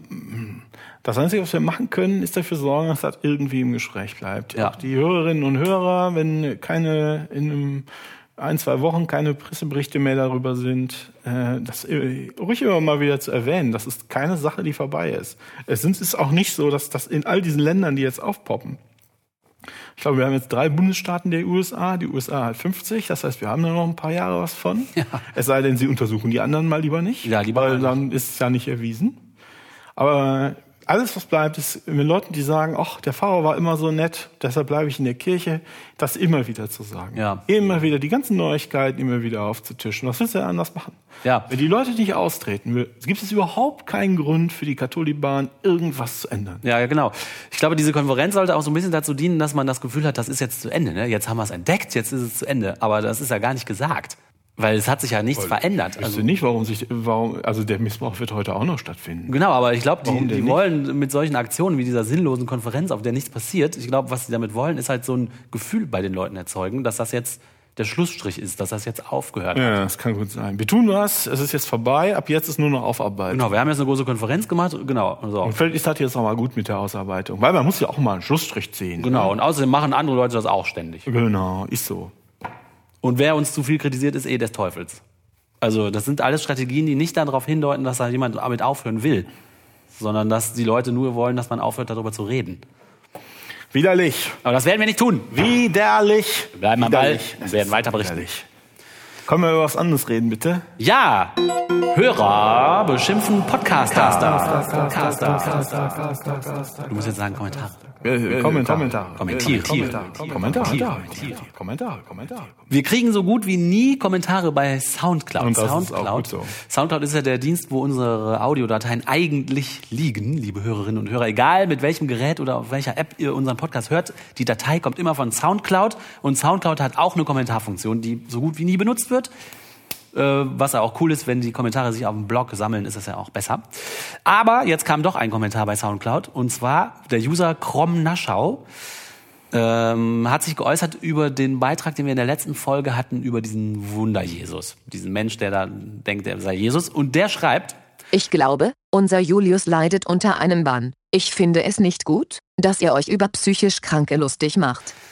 ich muss sagen, ein bisschen kann ich das verstehen, den Einwand, weil natürlich ist das nicht die feine Art, sich über psychisch Kranke lustig zu machen oder über Behinderte oder über sonst wen.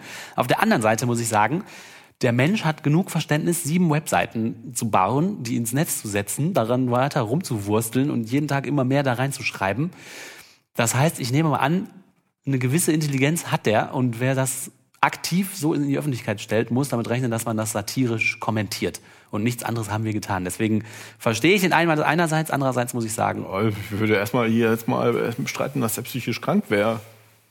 ja, Also, woher willst du das denn wissen? Es kann schon sein, dass er das ist, aber wo, wo, woher willst du das denn wissen? kann ja auch sein, dass der auch nur Satire macht, dass das alles ein riesiges Satire-Ding ist von ihm. Ach, und du meinst, die Kirche ist auch Satire? Ja, die Kirche, ja, das ist ja nicht so lustig, das ist keine Ja, Satire. aber das hier, was, was ich ja ganz interessant finde, ob die anderen Propheten vielleicht auch alle so sind. Der, der, der hat ja offensichtlich den großen Drang gehabt, das Internet vollzuschreiben. Ja, ja, ja. Mit seinen, mit seinen Erkenntnissen, warum er, warum er, warum er jetzt Jesus ist. Und ich glaube, irgendwie hat er ja auch gleichzeitig rausgekriegt, dass der Papst auch Jesus ist, aber Ja. in einem anderen Jahr oder so. Ja, ja. Ich möchte mich auch nicht über psychisch Kranke lustig machen, aber das ist einfach vielleicht keiner. Würde ich, ja, ich würde auch sagen. Deswegen habe ich auch gesagt, wer, wer es schafft, so viele Internetseiten zu basteln, der, also psychisch krank, ich weiß nicht. Ich finde, wer sowas in die Öffentlichkeit stellt und sich da auch richtig Mühe gibt, das ist ja nicht zufällig im Internet gelandet und wir lachen jetzt darüber, sondern der hat das der hat sich ja Mühe und Zeit aufgewendet, um das zu, ja, zu publizieren. So, und dann darf man es auch unter die Lupe nehmen. Aber danke, liebe Hörerin oder liebe Hörer, dass du dir darüber Gedanken machst. Auf YouTube Finde ich gut, aber ich äh, folge deinen Folgerungen nicht. Auf YouTube haben wir einen Kommentar erhalten. Ich wollte eigentlich keine YouTube-Kommentare mehr raussuchen. Aber dieser geht so sehr in die Richtung, die ich auch gerade, gerade nach unserem letzten Segment äh, denke. Und zwar schreibt Dave vor vier Tagen, Die Kirche und alle Pfarrer sind die größten Dreckschweine auf der Welt. ich hoffe, der Oliver und ich haben das heute ein bisschen anders formuliert, aber inhaltlich vielleicht etwas Ähnliches gesagt. Eindruck, ja. Was Macht mit Leuten macht. Auf WordPress gibt es, gab es einen sehr lustigen Kommentar, ähm, wie heißt das, eine Unterhaltung in den Kommentaren. Und zwar unter dem WordPress-Artikel über diesen tollen Jesus Moment, welchen Jesus? Ja, der denkt, Ah, der äh, Justin Jesus. Justin Jesus, genau. Und äh, über diese, unter diesem WordPress-Artikel hat Hans-Dieter Vergin, der hinterher, Ach du meine Güte. der hinterher auch unter dem Den Namen, doch auch schon, oder? genau, der hinterher nämlich unter dem Namen Binismus weiter kommentiert hat. Also das ist so ein Typ, da haben wir auch schon mal drüber berichtet, der Binismus. Und der schreibt auf WordPress zu diesem Mensch, der denkt, er wäre Jesus, Nun ja, es gibt halt solche Empfindungen. Ja, ja, offensichtlich, ne? würde ich auch sagen. Aber, was die wenigsten Menschen wissen ist, dass alles göttlich ist. Warum? Es muss ja wohl eine schöpferische Energie geben, denn nichts kommt von nichts. Ja, nee, ist klar. Und dann schwadelt er weiter und weiter und darunter postet er eine ganze Linksammlung zu seiner super Seite, auf der es, also Internetseite, auf der es über den von ihm selbst erfundenen Binismus geht. Äh, Moment mal, aber äh, ich habe mir das doch mal angeguckt. Das ist schon eine Weile her, ne? aber seine Webseite ist großartig. Ja, ja, die ist wirklich auch tolle. Webseite. Aber der sagt doch auch selbst, er sei ein Nachfahre von Jesus, oder? Er sei da irgendwie beauftragt und der direkte Nachfahre, um den Binismus, bla, seine selbst gebastelte Ideologie in irgendeiner Form zu verbreiten. Ja, Ja, ja, das sagt er doch aus, der heißt Vergin oder sowas, schreibt er auf seine Webseite, der Hans Dieter, deshalb darf man das sagen. Oder ist er auch geisteskrank? nein, nein, nein, nicht? nein, nein. Der ist einfach nur sauer. ähm, der ist ziemlich sauer, der und der schreibt ja auch, dass man, dass er beweisen kann, ja, oder dass der Beweis dafür, dass er ein ab, ähm, direkter Abkömmling von Jesus ist, ist sein Nachname Vergin, was vorwegändert von Virgin ist, also Jungfrau, und deshalb han- ist er also ein direkter Nachfrage von äh, Maria Magdalena, die gleichzeitig die Mutter und die, Just, und die Jungfrau war. Und die ist nämlich nach Frankreich abgehauen und hat da ein Kind gekriegt. Und sie dann noch, Jungfrau ist mir nicht klar, aber das ist vielleicht auch egal. Und äh, von dem Kind ist er. Ach, dann ist das der Halbbruder von Jesus. Ur- Brother from another, nee, Brother from Nee, another Maria, father. nee, nee, nee, Maria Magdalena war doch die Ehefrau von Jesus. Aha, verstehe. Also, kommt drauf an, wen du Dann ist das, fragst, ne? mm, okay, aha. Ach, das wird immer kompliziert, diese ganzen Jesusse. Aber dann ist ja klar, dass er sich mit dem anderen Also das ist zumindest jetzt fühlt. schon, ja, nö, es gibt halt solche Empfind- Empfindungen, schreibt er ja. Ne? Also äh, ey, woher weiß er das, weil er die auch hat.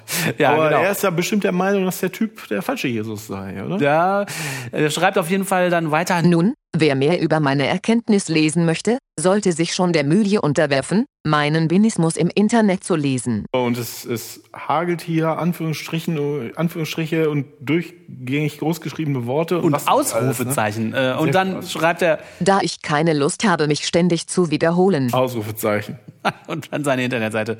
Dann hat der Bernd Kammermeier darauf geantwortet, das so ein bisschen auseinandergenommen, wie es seine Art ist und gezeigt, dass das alles Schwachsinn ist, was er schreibt. Das war nicht sehr schwer jetzt. Nee, es ist auch nicht sehr schwer. Aber der Kammermeier, der Bernd, der macht es ja immer. Das ist ja auch eine Fleißarbeit. Das ist, Ja, das das stimmt. ist echt Das cool. Ist, ist echt Fleißarbeit. Ähm, und darauf antwortet dann dieser Binismus-Mensch wieder. Ja, du Klugscheißer. Deine Argumente sind noch dämlicher als die vom Jesus. von, von dem Jesus von oben jetzt, ja? Genau. mhm. Okay. Du bist mindestens genauso geisteskrank, wie du selbst die Menschen einschätzt. Du bist ein Großkotz an Jesus. Das sage ich dir als Nachfahre von Jesus. Also. Ja, genau. Dann haben die Leute am Blog sich gewundert, dass er so schimpft. Äh, ich glaube, du, Oliver, hast mit dem Bernd dann äh, besprochen, ob das so stehen bleibt, diese wüste Beschimpfung. Und ihr habt gesagt, ja, es bleibt stehen, weil es sehr, weil es sehr ähm, offenlegt, was das, was dahinter steckt. Ja, ja, die-. Ähm, und danach schreibt dann Binusmus Mensch wieder, Denn was meine Beschimpfungen angeht, so sind diese nichts anderes als die Ausgewogenheit, von der ich in meinem Binismus schreibe. Ey, ich hau dir einen auf die Fresse vor lauter Ausgewogenheit. Genau, weil vorher war der da so nett zu uns, dann muss er jetzt ein bisschen böse sein, damit das Universum im Gleichgewicht bleibt oder wie oder was? ja, und die diskutieren dann noch weiter und dann schreibt User Gustav 1111789 schreibt dann übrigens, das heißt Gustav. und schreibt Aber das klingt doch eigentlich mega lustig. Irgendwelche verrückten Leute, die irgendetwas behaupten, und das ist hier Alltag? Ich meine, wie viel besser kann es werden? Ein Post mit einem Jesus und einer, der darauf antwortet, ist verwandt mit Jesus. Also viel besser geht doch nicht, oder? oder? das habe ich auch gedacht. Also ich finde auch, das ist schon ziemlich lustig. Ja, Oh je. deswegen äh, machen wir das ja auch. Wir kriegen in letzter Zeit auch verstärkt Werbung vom Illuminatenorden. Werbung, echt? Ja, die scher- schicken auch Kommentare und sagen, man solle doch beitreten. Ehrlich? Und schaltest du die dann frei? Ja, das mache ich. Wow, die Und habe es ich noch gar immer großzügige Angebote. Da kriegst du ein Haus im Land deiner Wahl. Du kriegst äh, 500 Millionen Euro Echt? Gehalt im Monat. Was? Ja, Hin? ja, das ist großartig. Das müssen wir machen. Ja, toll. ich habe den Eindruck, dass es immer billiger wird. Also sie sind offenbar verzweifelt. Immer billiger. Zeiten, aber die Angebote Zeiten. müssen doch immer besser werden. um Ja, die Zeiten sind schlecht. Aber das muss ich mir nochmal genau angucken. Vielleicht mache ich da mal, Mal. Und das Geld. Lustige ist, dass hier, ähm, während alle sich darüber lustig machen, ja, das ist offensichtlich, also steht auch immer eine Telefonnummer drunter, die man anrufen soll, die lösche ich dann immer. Aber es ist so offensichtlich die Idee, die, diese, diese Nummer, wie heißt es denn, Phishing? Den Leuten Geld aus der Tasche zu ziehen. Ach so, so eine ganz teure Telefonnummer, wo man eine halbe Stunde Ah, oder dann sagen sie, ja, du musst aber, ich, du, ich mach dich zum Mitglied, aber erst musst du 1000 Dollar überweisen. Und erstmal das Buch kaufen, Ja, die diese CD. Nummer, also das ist ganz offensichtlich. und das Orgotron. Das, genau, es ist offensichtlich, dass das der nächste Schritt ist. Und wir machen uns darüber lustig. Aber die, äh, die paar Christen, die wir haben, gehen da voll drauf ab. Ja? Das ist ja, also das kann man doch nicht. Also wer, ja, also wer seine Seele so dem Satan in die Hand gibt, da muss man auch gar nicht, also das ist ja ganz über, sie nehmen das ernst. Die können das nicht, die, die können das nicht unterscheiden. Dass das dasselbe ist, wie Genau. dass sie von äh, ihrer Organisation genauso gefoppt werden. Genau, das können die, wenn die das eine erkennen würden, würden sie es auch erkennen. Deshalb erkennen Deswegen erkennen die es nicht. Das, genau. Weil sie sich sonst eingestehen müssen, oh fuck, wir sind voll jemandem auf den Leim Genau. gegangen, der genau sowas macht den ganzen Tag. Mit Steuergeldern auch noch. Ja, und dann gibt es noch einen Kommentar äh, von Martin112, der schreibt, Ihr habt ja auch die Kommentare auf YouTube gesperrt. Wie sollen euch uns Atheisten jetzt die Warnungen des erleuchteten Kirchenvolks erreichen? ja, lieber Martin, äh, wir haben die Kommentare auf YouTube gesperrt, weil wir wollen, dass die Kommentare sich hier auf dem Blog sammeln. Und das funktioniert auch ganz gut, finde ich. Wir haben ja immer die äh, Adresse, den Link unter jedem YouTube-Video, wo man hinklicken muss, damit man direkt dahin kommt, wo man kommentieren kann.